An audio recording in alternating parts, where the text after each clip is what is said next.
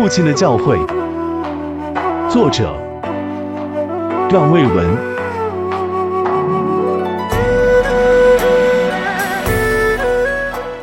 在我很小的时候，我的父亲总教我写老家的地址，在今天看来，其意义深度在人生不同的阶段有着不一样的解释。小的时候，我想多半是怕自个的孩子走失，可以用地址借助路人问路。寻回老家。长大以后，我常年在外，一年到头难得和父亲见上一面。有时候觉得自己没有混好，恰似有点没有脸面回家。无颜见江东父老，这时候老家的地址在我心中呈现，一笔一画印在脑海：江西省永新县泮中乡某某村某某小组。而如今，人到中年，老家的地址更是一种召唤。父亲已经是花甲之年，见面的次数是越来越少。离最近一次有近两月余，还是在深圳。我今年九月下旬有事回公司，确切地的说是参加公司组织的考试。那次太匆忙。也没有好好陪伴父亲一次。因工作的缘故，仅四天之后，我又飞往四川宜宾了。父亲说在深圳待不习惯，左邻右舍没有个人说说话，户户都是大门紧闭，只能又在家中看电视或到外面球场和公园逛逛。孙子和孙女两个孩子也不会说家乡话，交流起来也有诸多不方便。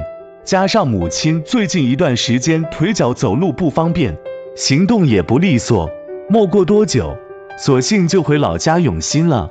陪着月牙走，父亲，我的老父亲，你默默无语，什么不说？老茧爬满了您的双手，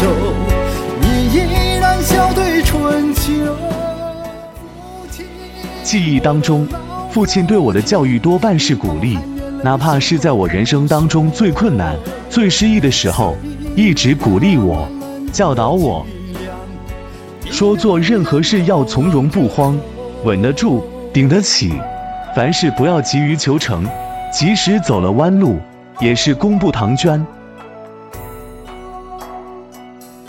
在磨练中寻找突破口，在困难中得到锤炼。日后定会有一番作为，甚至有几次我都有点撑不住，要打退堂鼓。美玲想起父亲的教诲，犹如历历在耳。每次旧历年底回老家，晚餐后的黄欢，父亲和我都会围绕村里新修的环村路散上几圈步。一是我向父亲谈谈最近工作发生的事情。二。是近年来我对生活的一些感悟，尤其是这两三年来，我一直在贵州、四川等地生活与工作，所见所闻和以前是有所不同。我偶尔会谈起当地的风土人情，在新的视野面前，我视线范围会更广阔些。父亲听后满是高兴，说文儿真的长大了。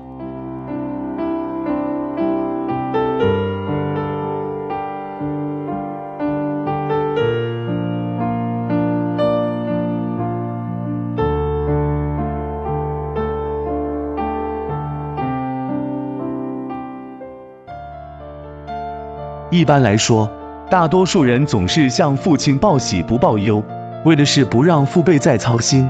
而我几乎有啥说啥，藏不住，掖不住。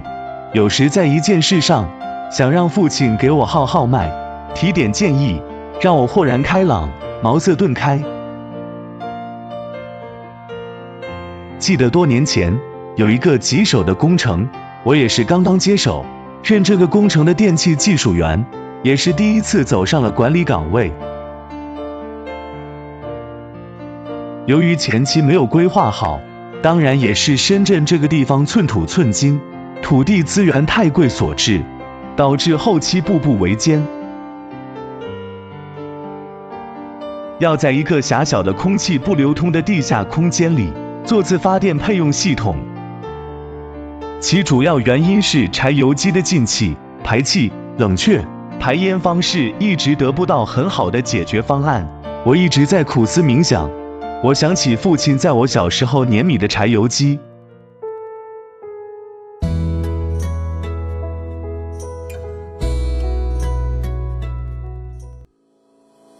童年时期，父亲常教我常在碾米机机房捕麻雀，用小树枝撑起米筛，米筛下面放点碎米做诱饵，系一根细线绑住小木枝，人隐藏在屋外门边，等麻雀来时，就拿下细线，米筛定会罩住麻雀。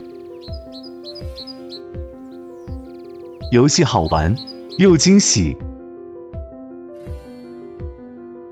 成功收获的刹那间。喜悦不言而喻，当然更想起那台四缸古老的柴油机，它没有冷却水箱，而是在屋外用砖头砌了一个冷却水池，用柴油机自带的水泵循环冷却机体。为了这事，我特地向父亲说了工程上的事，希望能移花接木这个工程。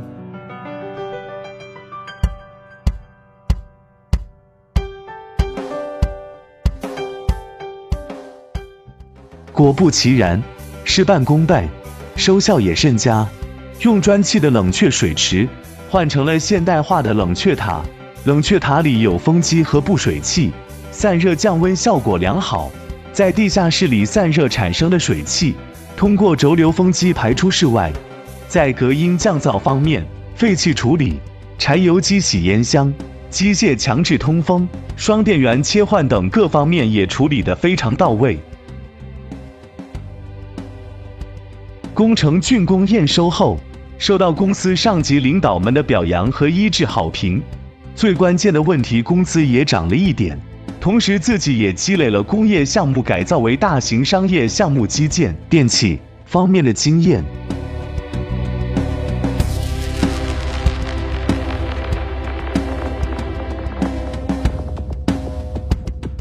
两年以后，到下一家公司任职同样的岗位时。工资自然也跟着翻了一倍。和父亲交谈时，父亲说要戒骄戒躁，不要躺在过去的功劳簿里，更要与时俱进，加强学习，刻苦钻研技术。今后会有更多的机遇和挑战等着我。父亲的话好像一语中的。再后来，我有幸加入了国家级重点项目。广州南网总部数据中心的建设当中，并成为其中一员，在这个大炼炉里得到了进一步锤炼。都会问的问题，钱还够吗？不要委屈了自己。岁月在何时白了他的双臂，我好？像昨天还在挽他的手臂，每次离开家有他救助的声音，不敢回头，害怕风吹红眼睛。今天我的肩像他